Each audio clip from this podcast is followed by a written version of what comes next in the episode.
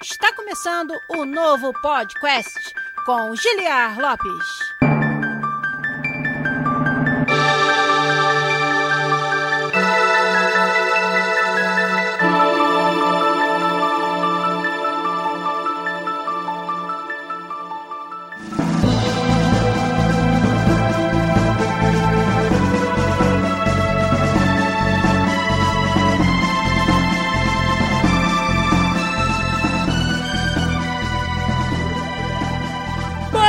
Podcast da área, galera! Volta mais uma vez nesse, que é o único podcast onde você conversa em português com profissionais da indústria de games internacional. Eu sou Giliar Lopes, designer dos games da série FIFA, aqui na Electronic Arts, em Vancouver, no Canadá, chegando até vocês em mais um domingão de live de gravação ao vivo aqui no nosso Twitch, do podcast número 354. Olha aí, são muitos e muitos episódios dessa estrada já, e eu conto com vocês aí do chat para me ajudar a fazer mais um deles hoje, numa semana que, depois de duas semanas com muitas notícias, foi um pouco mais fraca, um pouco mais devagar sobre notícias da indústria, então a gente vai aproveitar para fazer um outro formato de episódio que vocês gostam bastante, respondendo as perguntas do chat da Twitch, respondendo também algumas sugestões de assunto que foram deixadas pra gente lá no nosso servidor do Discord, o Discord do podcast, que já tem aí mais de 1250 membros e crescendo a cada dia. Você que não está no nosso Discord, é só procurar na live do YouTube. Eu sempre deixo aí as íntegras da nossa live de gravação no youtube.com.br podcastbr ou no nosso site podcast.com.br do lado direito ali tem o íconezinho do Discord, sempre tem o link para você entrar no nosso servidor. E é de lá que vão sair alguns dos assuntos de hoje. E o outro lugar de onde vão sair os assuntos são vocês aí, meus queridos ouvintes e amigos, no chat da Twitch, que vão deixar pra gente também as suas sugestões, suas perguntas, e a gente vai encaixar aqui nos assuntos do episódio 354 aqui do podcast.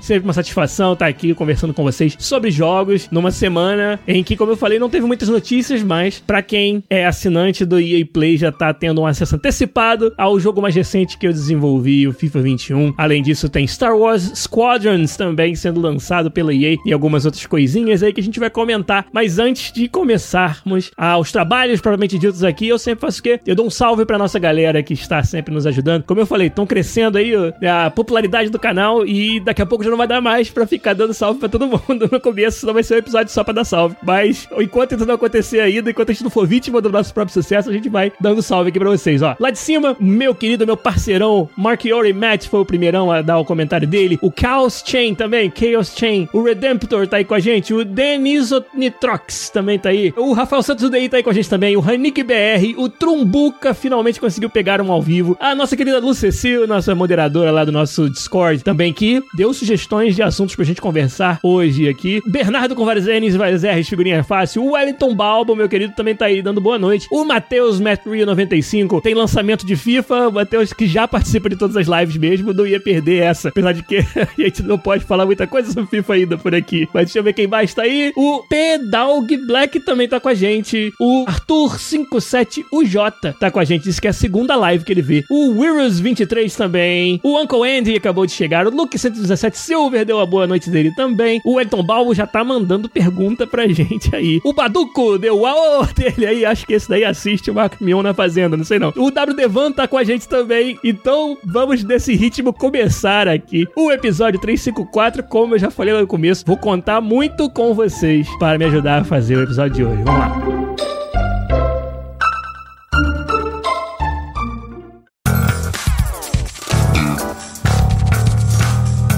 Começando hoje já direto nos avisos, avisando a vocês que esse aqui é um conteúdo que a gente traz para vocês livre de barreiras de acesso, livre de barreiras de pagamento e que sobrevive somente da caridade, da generosidade dos nossos ouvintes e patronos que participam das nossas campanhas de financiamento coletivo no Patreon e no PicPay. Então você que quer nos ajudar a continuar trazendo conteúdo aqui diferenciado, conversar sobre games com profissionais da indústria internacional toda semana e ajudar a gente a pagar pelo trabalho fantástico do meu querido editor, o Zabuzin Zabuzeta. O Dabdevan já falou aí, ó. Vai Zabuzeta. É isso aí. Ele que é o melhor editor de podcasts do Brasil, para que ele possa continuar fazendo esse trabalho fantástico que ele faz pra gente aqui, deixando o podcast bonitinho, limpinho, editadinho, sem nenhuma das gaguejadas do seu host. Toda terça-feira de manhã cedinho sai pra você no feed do podcast. Quem gosta desse conteúdo e quer que a gente continue fazendo, nos ajuda a pagar pelos serviços fantásticos do Zabuzeta e todas as outras despesas do nosso canal lá no patreon.com podcast ou no picpay.me podcast. Você que é um patrono premium que paga 15 dólares ou 50 reais no PicPay por mês, você tem acesso a um hangout exclusivo onde por uma hora você conversa sobre o assunto que você quiser com a gente aqui. Marcamos aí o hangout para essa semana que tá entrando para os nossos patronos premium poderem bater um papo com a gente e naquele esquema, né? O que é falado no hangout fica no hangout. Então, você que quer fazer parte do nosso grupinho tem que nos ajudar lá com os 15 dólares ou os 50 reais no Patreon ou no PicPay. E a outra forma que você tem de nos ajudar, se você não puder participar de uma campanha de financiamento coletivo, é dar um sub pra gente aqui no Twitch com a sua conta Twitch Prime Prime Gaming. O WD Van, quando mandou o Vai Zabu dele ali no chat, ele mandou já assinando pelo terceiro mês seguido com a sua conta Twitch Prime, o nosso canal aqui do podcast. Então, muito obrigado mais uma vez, WD Van e todos os nossos assinantes. Lembrando que você que assina no Twitch e também vincula sua conta do Discord no servidor do podcast, você recebe lá um papel exclusivo para os assinantes do Twitch que também dá acesso às salas de texto que são exclusivas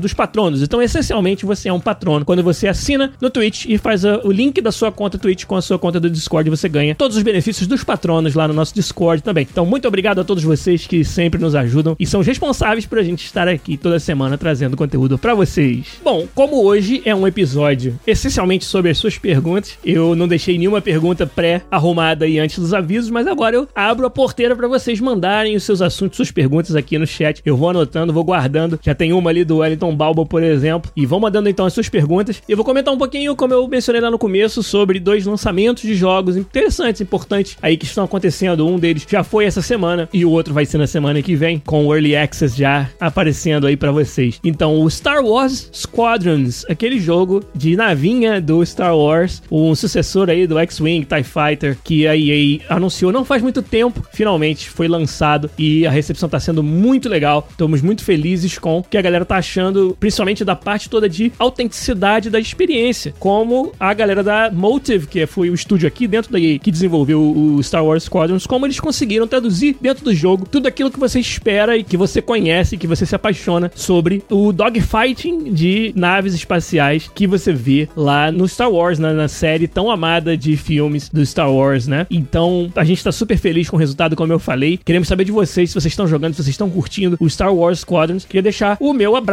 né? Os meus parabéns para toda a galera da Motive Studios aqui da EA, que eu sei que é uma galera muito, cara, top de linha, muito dedicada e que durante muito tempo teve que ficar aí escondida sem poder falar que jogo eles estavam trabalhando. Então, por exemplo, pessoas que a gente conhece que trabalharam na Motive Studios, o meu querido ex-podcaster aqui, o Fernando Seco, durante uma parte do seu trabalho na EA, ele participou da Motive, né? Ele era da BioWare, depois foi pra Motive e depois saiu da EA e agora tá lá fazendo um joguinho mais ou menos que é só o novo God of War da Sony Santa Mônica. Então, parabéns aí pro Fernando, parabéns também pro Bruno Reine, nosso querido designer de cinemáticas, que participou de um episódio com a gente aqui, foi um convidado do podcast duas vezes, na verdade, e a galera também gostou bastante da participação dele, e ele trabalhou diretamente também no Star Wars Squadron. Então, um parabéns para ele, parabéns para todo o time que desenvolveu o que eu acho que vai ser aí um pequeno hit inesperado, escondido para esse ano de 2020, que nem todo mundo tava esperando que fosse sair. Então, parabéns para eles. O outro jogo que eu mencionei, que na verdade a data oficial de lançamento é só na semana que vem, mas quem tem EA Play já tá jogando no acesso antecipado, é obviamente o Fifinha, FIFA 21, o mais novo jogo dessa série essa semana. Vem com muitas novidades aí, com acho que muito polimento de várias features que vocês realmente nos pediam. É talvez o FIFA com o maior quantidade de input da comunidade que a gente levou em conta, o que eu acho muito importante. A gente vem já estreitando nossos laços de trabalho com os influenciadores, os game changers, a comunidade em geral do FIFA, mas eu acho que esse FIFA 21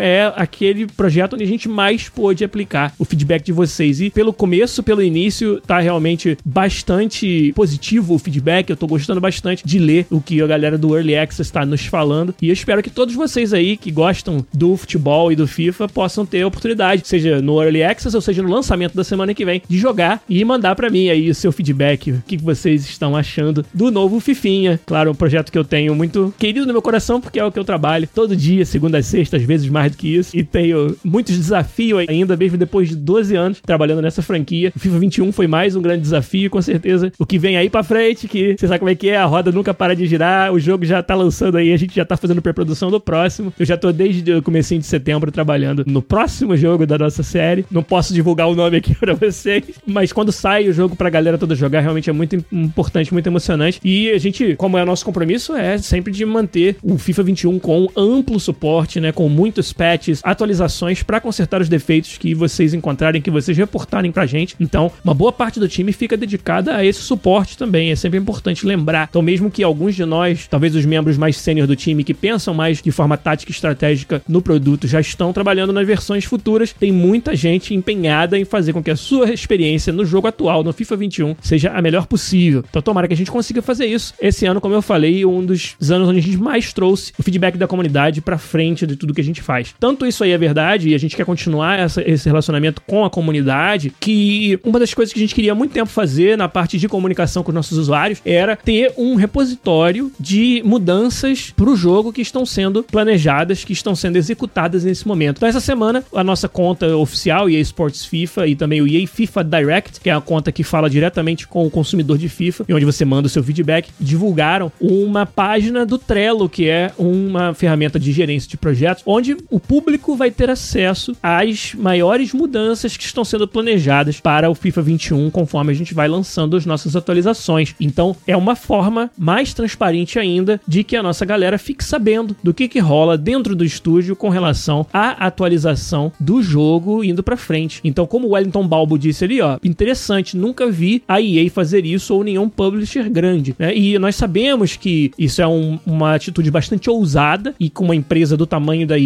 com o alcance que um jogo como o FIFA tem, é realmente algo que a gente tem que estar tá com muita confiança de fazer, mas eu acho que essa é a ideia. Eu acho que nós estamos aqui para assumir esse tipo de risco, porque a gente quer realmente mostrar pra galera, mostrar pra comunidade, às vezes até desmistificar um pouco coisas que a comunidade acha que é muito fácil de fazer, ou que é muito óbvio, né? E a gente, através de mais transparência, é a forma que a gente vai conseguir mostrar pra galera que joga o FIFA que muitas vezes você pode ter uma impressão de que, ah, desenvolvedores não sabem nada, ou ah, a EA coloca coisas ruins no jogo de propósito, né? Ou esse tipo de coisa que não tem lógica uma vez que você conheça o time por dentro, não tem o menor cabimento, mas que a galera realmente pensa, né? Que é assim, acho que vai servir bastante para desmistificar isso. Então, eu sempre fui um grande advogado da transparência dentro da empresa na relação com o seu consumidor, às vezes até correndo certos riscos que a empresa legalmente não estava disposta a correr, mas é claro que isso não é parte do meu trabalho no dia a dia. O próprio Matheus citou aí o Gabriel Zara no nosso chat, que é um gerente de comunidade principal do FIFA e é claro que essa iniciativa é um filhote dele, é um, um algo que o Zara vem brigando por isso há muito tempo, não só ele, como outros produtores também da área de acesso à informação por parte da comunidade. Então, estou muito feliz que a gente tenha de fato tomado esse passo esse ano e tomara que vocês gostem, tomara que dê, como eu falei, aquela visão a mais que às vezes falta sobre o que acontece dentro do desenvolvimento dos jogos, né, e dos estúdios grandes de games. Tomara que a gente consiga dar essa contribuiçãozinha para nossa comunidade do FIFA aí que tanto carece de mais e mais informação e mais transparência para dentro do jogo. Eu sou um grande fã dessa iniciativa, sim, com certeza. O Léo Sacerão até fez uma brincadeira, né? Essa coisa do mito de que fazer os jogos é muito fácil, que as coisas são muito rápidas e é óbvio como é que tem que ser feito. Ele botou lá, é só colocar o prop ali e resolve o problema. Quero lembrar vocês, agora eu não vou achar mais o link disso, mas uma coisa muito engraçada que aconteceu no ano passado, um dos anúncios sobre a série Pokémon, é, acho que foi para esse Pokémon mais recente do Switch aí, em que eles falaram que não ia ter os, toda a coleção de Pokémons de todos os jogos, né? Como era o costume se trazer um Pokédex completo. E eles anunciaram que nessa versão que saiu agora mais recente pro Switch, só ia ter o subset de Pokémons que mora naquela parte do mundo, né? E aí teve todo um fio, né? Uma thread no Twitter, onde uma pessoa tweetou pro pessoal da Pokémon Company falando: pô, vocês são preguiçosos. Fazer um Pokémon não leva nem 5 minutos, né?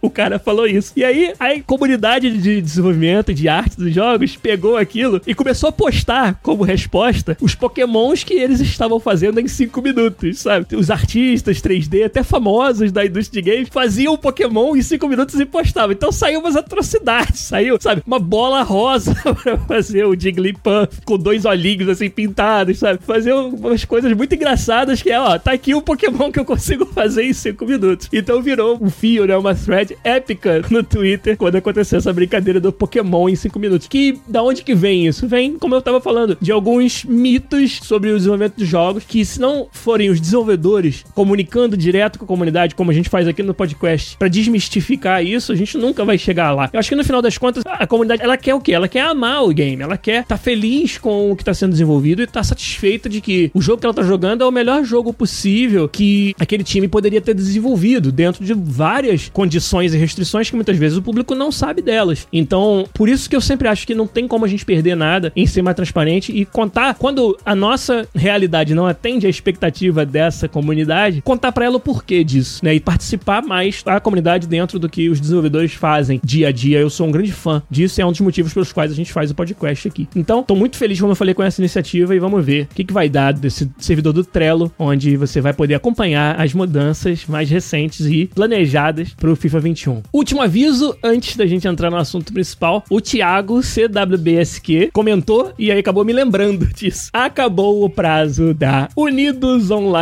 Game Jam 2020. Como vocês sabem, quem ouviu os últimos podcasts sabe que o podcast é parceiro, a EA é parceira da Unidos Online Game Jam, da celebração do mês da herança hispânica na América do Norte, junto com a galera do Latinx in Gaming. Então, tomara que vocês tenham conseguido participar da Game Jam Unidos Online, como o Thiago CWBSQ participou com o jogo dele. E quem participou está concorrendo a prêmios que somados dão 5 mil dólares. Isso para participar de uma Game Jam, onde você vai aumentar o seu portfólio, aprender sobre desenvolvimento de jogos e ter o seu jogo avaliado e receber feedback de profissionais da indústria internacional. Essa semana agora que vai entrar, nós vamos estar fazendo o julgamento dos jogos da Jam e escolhendo finalistas e vencedores em cada uma das categorias que vão dividir esse prêmio de 5 mil dólares. Então, muito boa sorte para você que submeteu o seu jogo e no link da Unidos Online Game Jam que eu vou postar aqui no chat da Twitch e que vocês vão encontrar também em todos os posts desse episódio, vocês podem jogar os jogos da Unidos Online Game Jam. É tudo aberto lá no itch.io. Então vou mandar o link para vocês aqui na live agora, quem quiser também no YouTube ou no nosso site podcast.com.br, no post desse episódio vai encontrar o link para você acompanhar quais foram os jogos que foram submetidos e também poder jogar cada um deles aí da Unidos Online Game Jam. Como eu sou jurado, não posso falar muito mais sobre os jogos, porque a gente ainda não terminou o julgamento, mas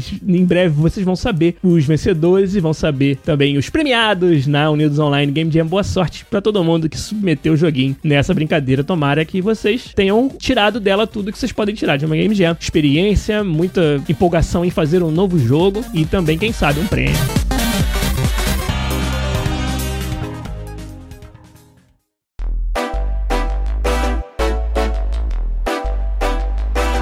Então entrar nos assuntos do episódio 354 aqui, ó. Já tem várias perguntas interessantes. Vamos fazer o seguinte, vamos começar com uma pergunta do chat? Tem algumas que dá pra responder rapidinho, né? O Wellington Balbo lá no começo perguntou, quando um jogo explode, tipo Fall Guys, Among Us, jogos aí que recentemente foram do zero ao hype total. Lançaram e a galera abraçou de uma forma absurda. O que que acontece com a parte técnica? Como é que as empresas se preparam para isso, com relação a servidores, etc? Dá para responder essa, acho que rapidinho, né? Cara, infraestrutura de servidores e de rede é sempre um problema constante, né? Mas a forma que os desenvolvedores, pelo menos na época atual, resolvem esse tipo de problema, o problema da escala, né? Como é que eu vou escalar de acordo com a minha demanda? Que tem um problema oposto também. Tem o problema do jogo que explode e tem o problema que o jogo que tá lá no topo e de repente o uso cai rapidamente. Então, por isso, exceto quando você é um grande publisher, uma empresa com uma infraestrutura própria muito grande, como é o caso da EA, mas quando você é um desenvolvedor um pouco menor do que isso e indies principalmente, você contrata contrata serviços terceirizados para hostear os servidores do seu jogo, né? E muitas dessas empresas que fazem esse serviço para você, elas já têm uma solução que escala de acordo com a demanda. Por isso que você acaba conseguindo resolver esse problema. É claro que se você não for esperto na hora de programar o aplicativo servidor do seu jogo, você pode ser limitado aí e ter que fazer um patch emergencial para otimizar como o seu jogo está rodando devido à quantidade de demanda. Mas se o problema é só simplesmente de colocar mais poder de processamento, colocar mais servidores à disposição do pessoal que está jogando, isso aí você faz um contrato com um provedor desse tipo de serviço e ali no contrato tem detalhes do que acontece quando a demanda aumenta e diminui. Como que aumento e diminuição da demanda vão escalar o número de servidores que estão disponíveis para você e o quanto você vai pagar por isso também. Então, hoje em dia é um problema muito bom de se ter quando o seu jogo explode e você precisa dar o suporte do lado técnico a esse crescimento de demanda e também no futuro a uma uma diminuição dessa demanda novamente, que a gente sabe que nenhum jogo, exceto Counter-Strike, dura para sempre. Então é assim mais ou menos que é resolvido, através de contratação de serviços externos, né, que resolvem isso para você e já tem a escalabilidade como parte desse serviço, né? O Trumbuca até falou ali, ó, no Brasil eu sei que a Local Web tem soluções de servidor on demand,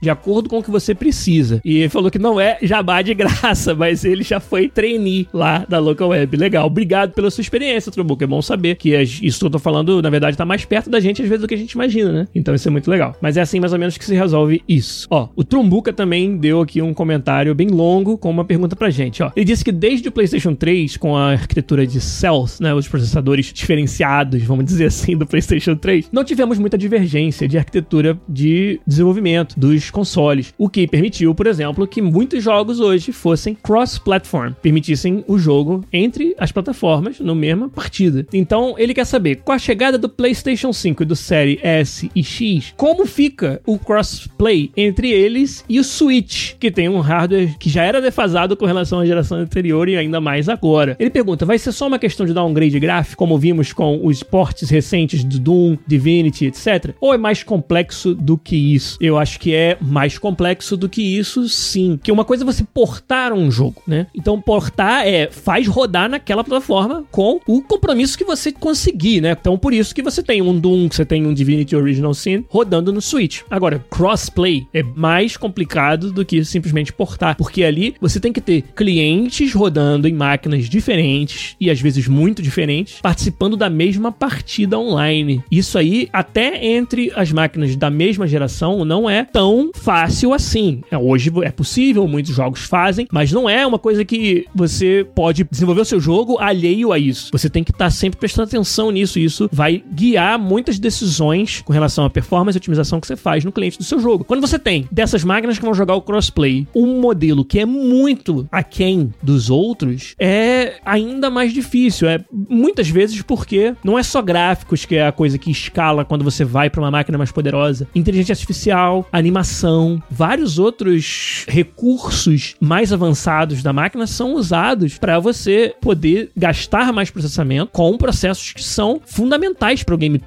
não só a renderização desse gameplay. Então, o Switch ele tem, pelo fato de ser uma máquina mais fraca, uma dificuldade maior nisso. Então, a minha projeção é que jogos que forem feitos exclusivos para a nova geração, ou jogos que forem feitos com a nova geração em mente, dificilmente você vai ter crossplay entre eles e o Switch. Né? Na geração atual, no PlayStation 4, Xbox One, já é difícil, né? Mas jogos, por exemplo, que são simples e que eles serem lançados na nova geração não significa que eles vão aproveitar os recursos da nova geração, como por exemplo o Fortnite, a mesma versão que já existe hoje, ela sendo lançada para nova geração, provavelmente não vai ter nada que impeça dele ser crossplay com as outras plataformas. Mas um jogo que foi feito para a geração 5 ser também portado pro Switch e ainda mais do que isso, ter crossplay com a versão do PS5 e do Xbox Series X, eu acho muito difícil de acontecer, porque eu imagino que um jogo para conseguir fazer isso vai ter que ser capado em muitos níveis e não só no nível gráfico. Essa capada vai ter que acontecer em todas as plataformas ao mesmo tempo, justamente porque você acaba tendo que nivelar por baixo, né? E nesse caso, o nível baixo é muito baixo, você teria que nivelar, o que poderia comprometer o jogo da geração nova. Então, por isso que eu acho difícil. Tem uma outra pergunta do Wellington Balbo ali que eu vou responder como corolário de um assunto que eu já vou trazer aqui. Vou pular essa. Acho que agora então vamos entrar nos assuntos que eu tinha separado. Depois a gente vai ler mais perguntas de vocês. Ah, teve o meu querido Alex, o Drakes, que também assinou com o Twitch Prime. Muito obrigado, Alex. São três meses seguidos aí que você nos apoia. Obrigado demais. Um assunto que foi deixado lá na nossa comunidade no Discord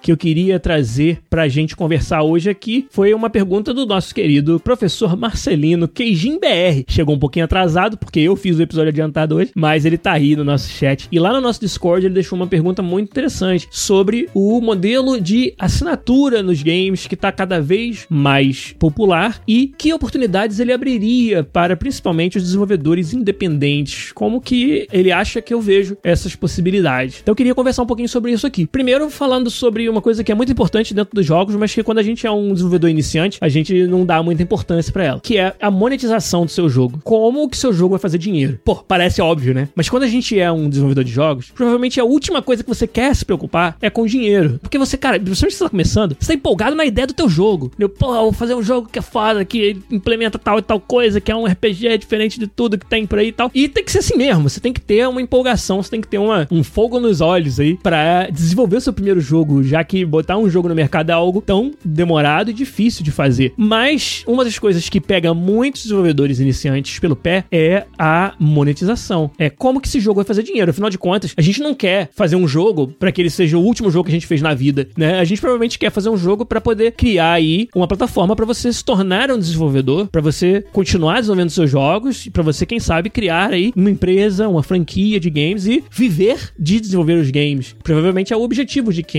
desenvolve jogos. Então, você não pode estar tá pensando só em fazer o melhor jogo possível, mas também em como que você vai fazer dinheiro com aquilo. Afinal de contas, é um negócio e você precisa que esse negócio tenha uma subsistência. Então, como eu falei, isso é algo que pega muito desenvolvedor iniciante pelo pé. E conforme o tempo vai passando e a indústria vai amadurecendo, a indústria de jogos, lembrando que ela não é tão antiga assim, né? Os jogos começaram para valer mesmo como produtos comerciais na década de 80, né? Então, é uma indústria que ainda tá se encontrando em muitos aspectos, né? E amadurecendo. Conforme ela vai amadurecendo, vão surgindo novas maneiras de fazer dinheiro com os jogos, né? Então, no começo, só tinha um jeito. Era o que a gente hoje chama de modelo premium, que é o usuário paga antes de jogar e paga um valor full e tem o jogo completo para ele. Esse é um modelo que, obviamente, existe até hoje. Então, é uma das formas de você ganhar dinheiro com o seu jogo. E é claro que quanto mais jogos tem no mercado, mais difícil é você convencer alguém a pagar um valor pelo seu jogo antes dele sequer ter jogado. E aí a indústria foi desenvolvendo várias ferramentas para tentar amenizar isso. Demos, trials, early access, formas também de você, o que a gente chama de freemium, né, que é um híbrido entre o premium e o free to play, onde você tem uma versão do jogo que é gratuita, você pode até jogar quanto tempo você quiser, ela não é limitada por tempo, mas ela é limitada por feature. E para destravar todas as funcionalidades ou talvez o conteúdo também, para destravar todo o conteúdo, você vai precisar pagar. Então ali você deu uma oportunidade de alguém para experimentar o jogo. É basicamente uma outra versão de um demo, né? E mais recentemente começou a aparecer o um modelo onde o jogo é completamente free to play, completamente gratuito, e aí você vai ganhar dinheiro com o quê? Com a posicionamento de propagandas no seu jogo. É uma das formas que os jogos gratuitos ganham dinheiro. Inclusive, um modelo muito comum no mercado mobile é o jogo é gratuito, mas tem propaganda. E se você quiser tirar as propagandas da sua frente e ainda ganhar uns outros vantagenzinhas, você paga um valor que seria o valor premium do jogo. E aí você nunca mais tem propagandas, né? É uma outra forma de você monetizar. Então, criou-se também o que a gente chama no mercado de microtransações, que é você não paga um valor inteiro lá no começo, né? você durante sua jogabilidade vai pagando por pequenos valores. Você pode estar comprando pontos para gastar na lojinha do jogo, como por exemplo no FIFA Ultimate Team, você compra FIFA Points, vai lá e abre packs, porque você não quer ter que grindar por cada pack que você abre, quer dar um empurrãozinho na sua carreira do Ultimate Team, você pode comprar com dinheiro de verdade alguns pacotinhos. Vários outros jogos têm um modelo praticamente idêntico a esse, alguns com abertura de caixas aleatórias, chamadas famosas loot box, outros sem. A gente discute muito esse modelo aí na atualidade, que eu acho que tem que discutir realmente, mas é um modelo de monetização que você tem à sua disposição para fazer seu jogo. E agora tá surgindo mais um modelo que tá cada vez mais forte, que é o que se refere à pergunta do professor Marcelino, que são as assinaturas. O maior expoente desse modelo de negócio que a gente conhece, ele não vem dos games, ele vem dos filmes e séries, que é o Netflix, obviamente. O Netflix bombou mundialmente, mudou a maneira que você consome conteúdo em vídeo da sua televisão, filmes e séries, etc. E óbvio que todo mundo quer participar desse sucesso e ver se esse modelo de negócio se encaixa na sua indústria. E os games não são diferentes. E acaba que, na minha opinião, e na opinião de muita gente, tanto é que a gente vê isso com muita frequência agora, é um modelo que se encaixa bastante bem para os games. É um modelo que oferece valor muito grande para os seus usuários, para aqueles que gostam de experimentar jogos muito diferentes. Então, serviços de assinatura à la Netflix existem nos games na forma de um Game Pass da Microsoft, na forma de um EA Play, que é o nome novo do EA Access, que é o modelo de assinatura da EA. O PlayStation tem o PlayStation Now, que mistura streaming com acesso aos jogos normalmente, e com certeza vários outros surgindo por aí, que parece uma tendência da nossa indústria realmente. Quando você tem um modelo de assinatura, o desenvolvedor do jogo, ele não mais ganha aquele dinheiro, dá uma porcentagem da venda premium, do valor que a pessoa pagou logo de cara. Não existe mais isso. Geralmente, apesar de que não é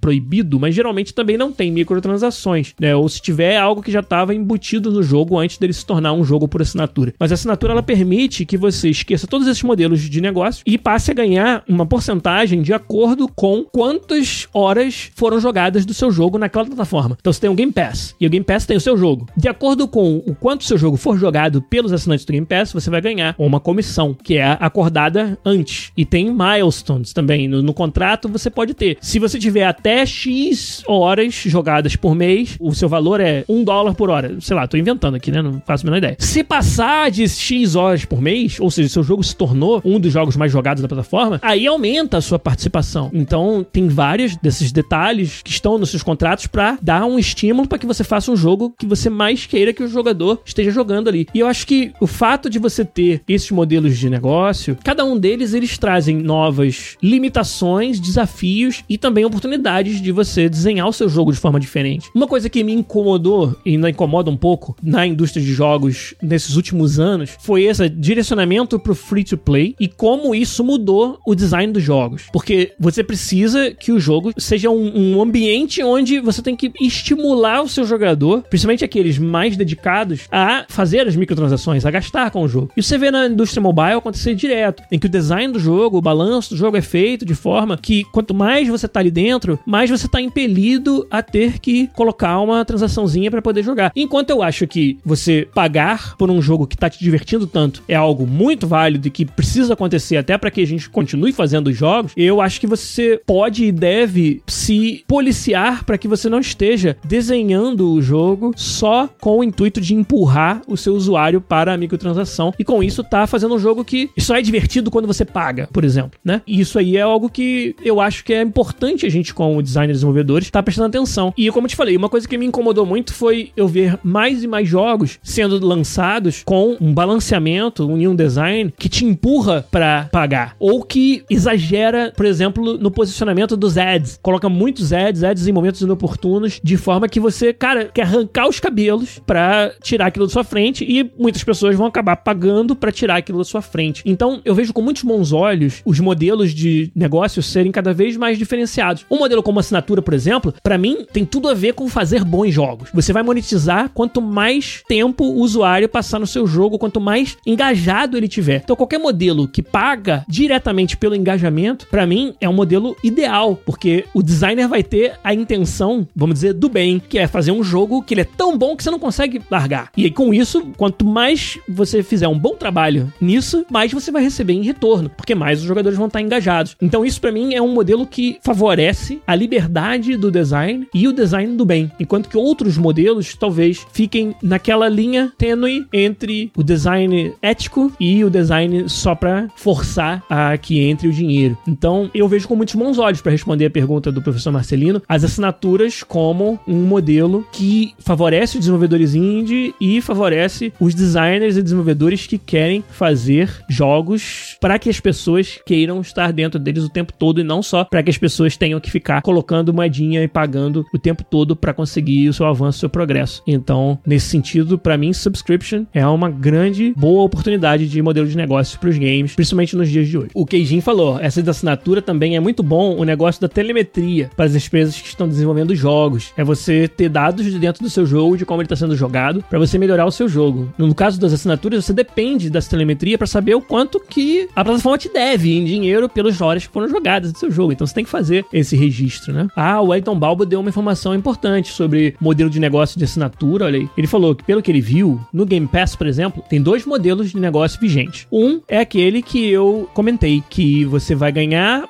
proporcionalmente à quantidade de horas que o seu jogo foi jogado no Game Pass. Mas tem um outro que a Microsoft dá uma grana para a empresa de cara para que aquele jogo esteja no Game Pass por X meses. Então, eu imagino que esse modelo seja muito mais utilizado para jogos que já se autopublicam em outros meios, que não só a assinatura. Então, um jogo que já tem uma saída onde ele vende o jogo e o Game Pass vai ser mais um lugar onde esse jogo pode ser jogado. Eu imagino que aí a conversa entre a Microsoft e o desenvolvedor seja assim: o desenvolvedor vai dizer, pô, mas se eu botar no Game Pass, eu vou estar tá deixando de vender X cópias do meu jogo. Faz uma, uma estimativa. Então você me paga por essas X cópias que eu tô deixando de vender e eu o nosso jogo vai estar tá no seu sistema de assinatura por tantos meses quanto for essa conta. Então eu imagino que é algo que você negocie dessa maneira. Mas muito legal para complementar a nossa informação aí, o comentário do Wellington Balbo. Lá em cima eu falei que o Wellington Balbo tinha outro comentário que encaixava com o próximo assunto. E é de verdade. O Wellington perguntou assim para mim: caramba, são 12 anos de EA de FIFA, né? Parabéns. Então, obrigado pelos seus parabéns. Mas ele pergunta assim: como que você faz para manter a empolgação, né? E aí ele pergunta: como que eu faço para lidar com manter a motivação constante todo esse tempo? E aí a gente entra também para responder essa pergunta num assunto que a nossa querida moderadora Lu Cecil, lá do nosso Discord, deixou pra gente, que foi sobre senioridade nos games. A Lu tava conversando com colegas sobre o que faz alguém ser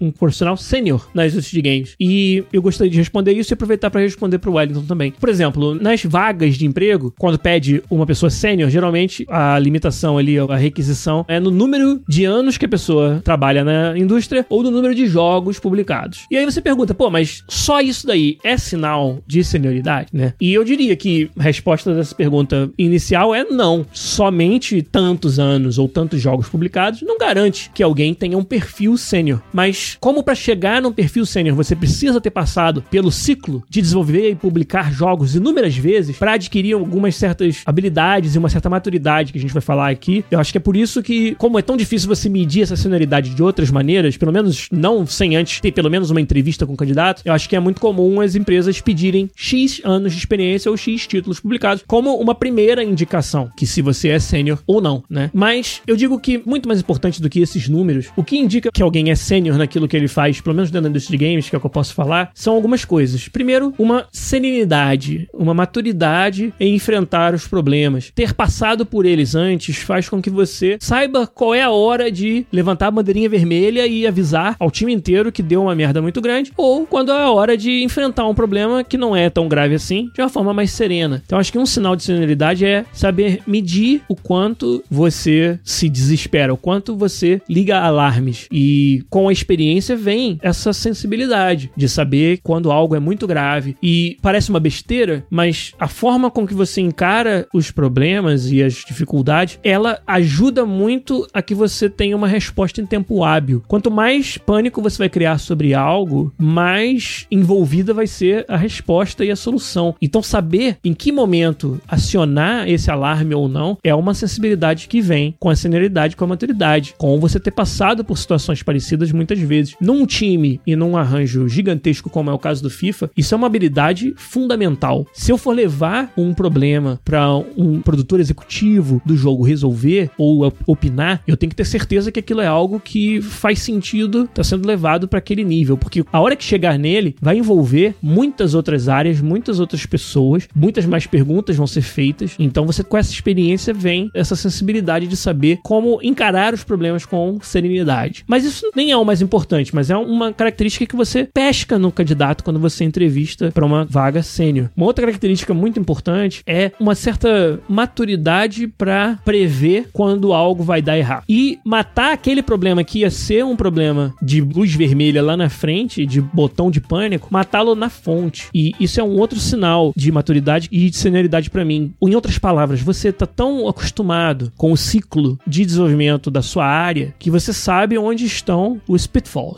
os buracos onde a galera vai cair. E quando você vê sinais de que você tá indo nessa direção, você para aquilo muito cedo e previne aquele problema de acontecer. Vou dar um exemplo. Hoje, como a minha área é broadcasting, presentation no FIFA, toda a área audiovisual do jogo, toda vez que um designer de uma outra área propõe uma mudança de controles ou de interface pro jogo, isso já é até famoso lá na EA, a minha primeira e maior reação é: você já envolveu um designer de experiência, um UX designer, nessa sua solução? E se a resposta for não, eu pessoalmente não deixo passar dali. Não deixo aquela feature ir adiante. Não vai fazer o design de mais nada enquanto não passar nas mãos de alguém cuja especialidade é interface e experiência do usuário. Você vai mudar algo nos controles, você vai mudar algo no HUD, no Heads Up Display, nas coisas que são mostradas durante o jogo. Os profissionais de UX, de experiência do usuário, eles sabem como desenhar formas, usar cores, compor os diferentes objetos que tem na interface uns com os outros. Eles conhecem a interface inteira do FIFA de cabo a rabo, eles conhecem o que funciona nos outros jogos e vão poder dar ao designer que está propondo aquela mudança uma visão macro do que é a interface, como que a gente muda essa interface para atingir o objetivo do designer. Eu já fui pego pelo pé tantas vezes em desenvolver features, tanto feitos por mim como feitos por outros, que chega lá na frente a gente descobre que a experiência do usuário tá péssima, que não prestamos atenção. Ah, vamos botar esse ícone nessa posição, sem saber que quando o jogador se machuca, o ícone de machucado tá na mesma posição. Isso aí você, pô, nas suas jogadas, você tá jogando, você tá testando o jogo, quantas vezes acontece de um jogador tá machucado? Não muitas. Então pode muito bem ter passado desapercebido pelo designer que fez aquele design. Ou, tipo, ah, a gente utilizou de cores que depois vai descobrir que pessoas que têm daltonismo não conseguem enxergar. O time de experiência do usuário tá acostumado a lidar com essas questões de acessibilidade Então vai saber, antes mesmo de começar o design, a fazê-lo de forma amigável para todos os perfis do usuário. E várias outras coisas que você precisa se prevenir, precisa saber que quando você faz uma mudança no FIFA, você está fazendo uma mudança que atinge muitas áreas do jogo e muitos perfis de usuário diferentes. Então, esse é um exemplo de senioridade. Quando você já sabe, você já tem ali certos processos ou certas coisas que você acredita, certas crenças, como essa minha crença de que design de feature que afeta a experiência do usuário tem que passar pelo design de experiência antes de você continuar. Então, essa é uma crença que eu tenho. E é um processo que eu incorporei no meu trabalho. E é um, vamos dizer, meu jeito de fazer o design do FIFA é esse. E isso vem com a senioridade. Você, igual a esse, temos um monte de exemplos de casos em que a gente faz isso, onde acontece isso. Então, esses são, eu acho que, os componentes principais para você chamar alguém de sênior. E uma outra coisa, assim, eu acho que a última dessa resposta, e aí vou responder a sua pergunta, Wellington, que é como game designer especificamente, um sinal, assim, muito claro, que quando eu entrevisto um designer hoje, eu consigo em 10 minutos determinar se é um bom candidato para sênior ou não. Que é você passar da fase em que você tá fazendo jogo, ou para você, ou porque é legal, e passa a saber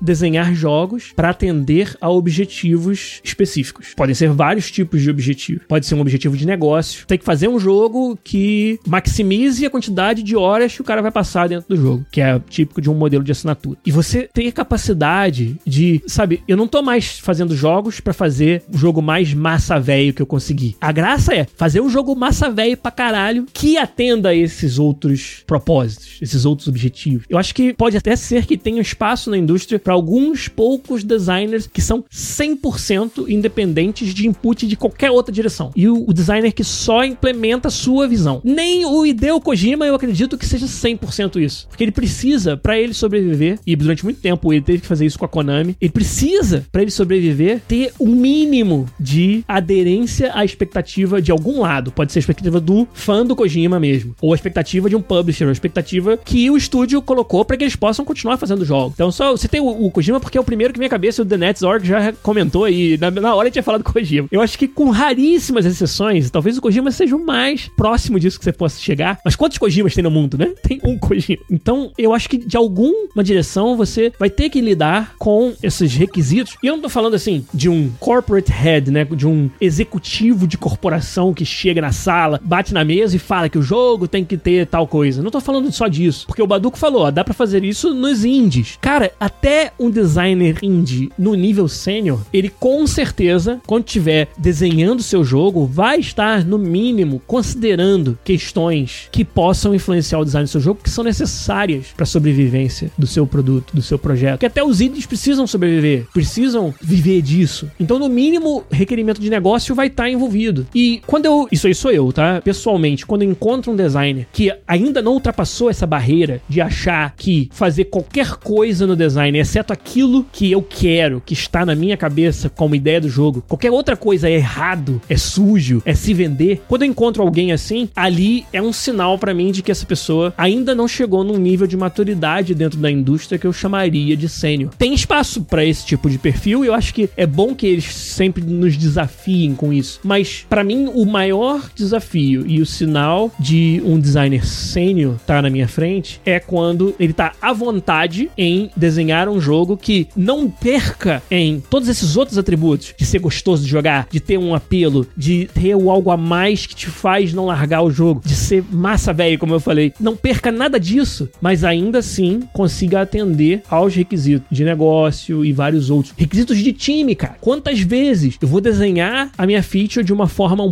pouquinho diferente, ou eu vou simplificar esse lado e complementar a falta de profundidade disso com uma outra feature, porque eu olho pro meu time que vai desenvolver as features e eu sei o que eles são fortes e o que eles não são tão fortes. Então tentar enfiar essa peça redonda no buraco quadrado a todo custo não vai me dar o resultado que eu quero. Então ter a maturidade de que o design não é algo imutável, não é algo estático na sua cabeça, mas sim que você tem que ter essa maturidade de saber moldá-lo a várias outras condições e ainda sair com um jogo foda no final.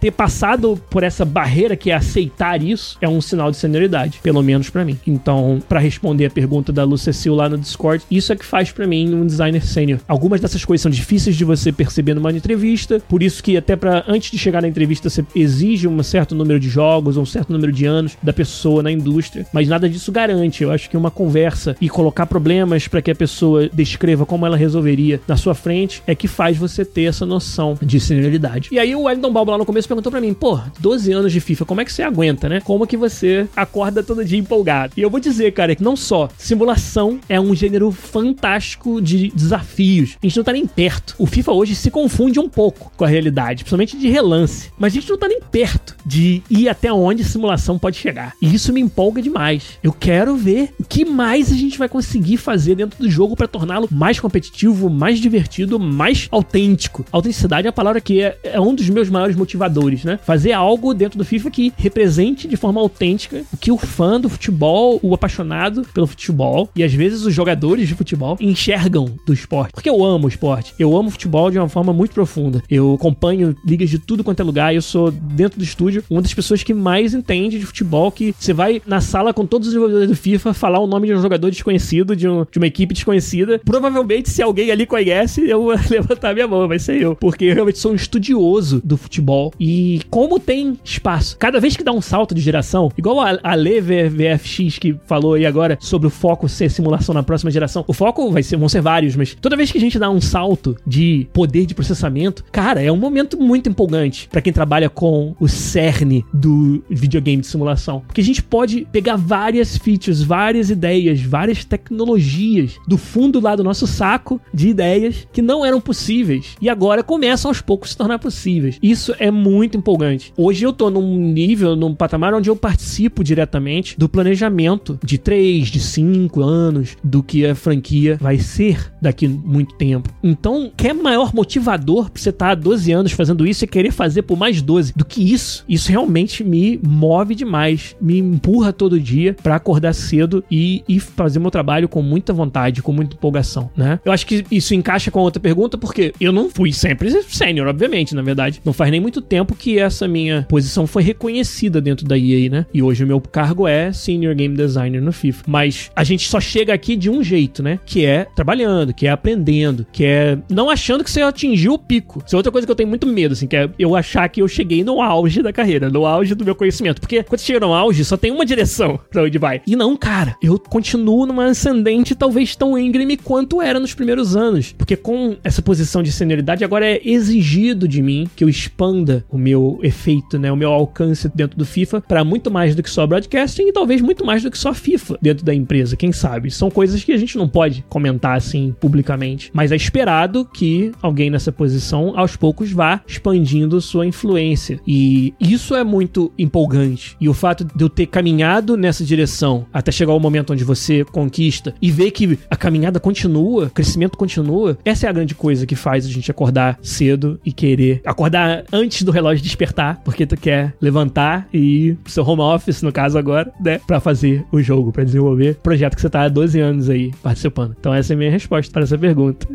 o Baduco perguntou se eu tive oportunidade de fazer outro tipo de jogos. Eu tive várias oportunidades, mas não fiz nenhum.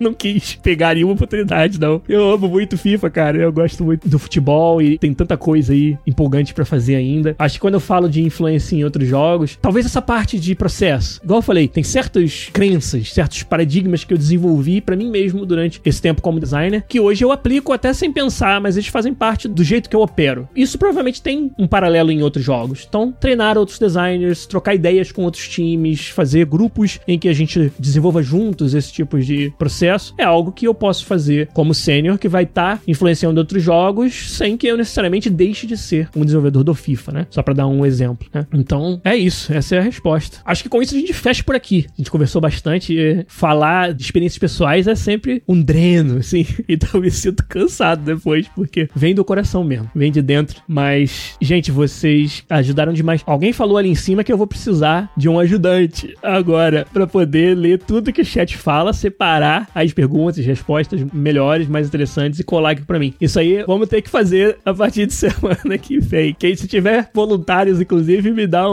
um shout lá do Discord, por favor. Se você é alguém que tá sempre na live e quer me ajudar a fazer melhor essa live, eu tô aceitando ajuda. Fazer podcast sozinho é, é sinistro, cara. Sozinho não, porque eu tenho vocês aí. Eu tenho essa comunidade fantástica que tá sempre comigo aqui. E tem o Zabuzeta, que é o nosso editor fantástico, vai fazer um trabalho monumental mais uma vez nesse episódio. Mas a gente vai fechando por aqui. Podcast de hoje, um podcast mix, né? Onde falamos de vários assuntos e também respondemos muitas perguntas de vocês aqui no chat da Twitch. Obrigado mais uma vez a todo mundo que tá aí contribuindo e nos ajudando. E tem uma última pergunta sobre o Capitão Tsubasa, olha aí. Como é que é o nome em português do Capitão Tsubasa mesmo? Tem o nome, é Super Campeões, é isso mesmo? Aí a Ingrid Kiki perguntou se, comparando com a série FIFA e PES, o que, que eu acho do Capitão Tsubasa que tem uma pegada diferente? Eu acho fantástico. Eu acho que a resposta, Ingrid, é a mesma que eu daria sobre um Rocket League. Eu adoro, eu acho, cara, muito legal. Eu sou apaixonado pela simulação. Então, esses outros jogos, para mim, eles são acessórios e eles não substituiriam um FIFA ou um PES para mim. Porque eu acho que essa coisa de você jogar o esporte de verdade tem um apelo que para quem é fã, para quem é apaixonado, é muito boa. Mas tem muito lugar para esses outros projetos. Tem muito lugar para você se divertir com o esporte mais ainda, para fazer uma versão lúdica do esporte. Isso eu acho muito válido, muito legal. Não acho que é o papel do EA Sports FIFA. Eu acho que o FIFA é o jogo de futebol de simulação que você vai lá para suprir aquela sua necessidade de conexão com o esporte de verdade e que representa o esporte de verdade. Agora, esses outros projetos são massa demais, são muito bons. O Rocket League é fantástico, é um jogo muito divertido que eu joguei muito. Por, por falta de tempo que eu não jogo mais. Então, acho que tem muito espaço e, e acho ótimo que existam. E só que eu não acho que a competição, fora o tema ser futebol, seja tão grande com o FIFA, por exemplo. Então, cara, eu acho maneiro que tenha. E quando eu jogo esses jogos, eu tô procurando suprir outros anseios que não o anseio do futebol de verdade. Esse eu mato jogando FIFA. Então, é isso que eu acho. Gente, obrigado mais uma vez. Um abraço para vocês. Semana que vem, se tudo der certo, tem podcast co-op com um convidado legal para vocês. Mas por hoje, a gente fica por aqui. Um abraço e até semana que vem com mais um podcast. Tchau!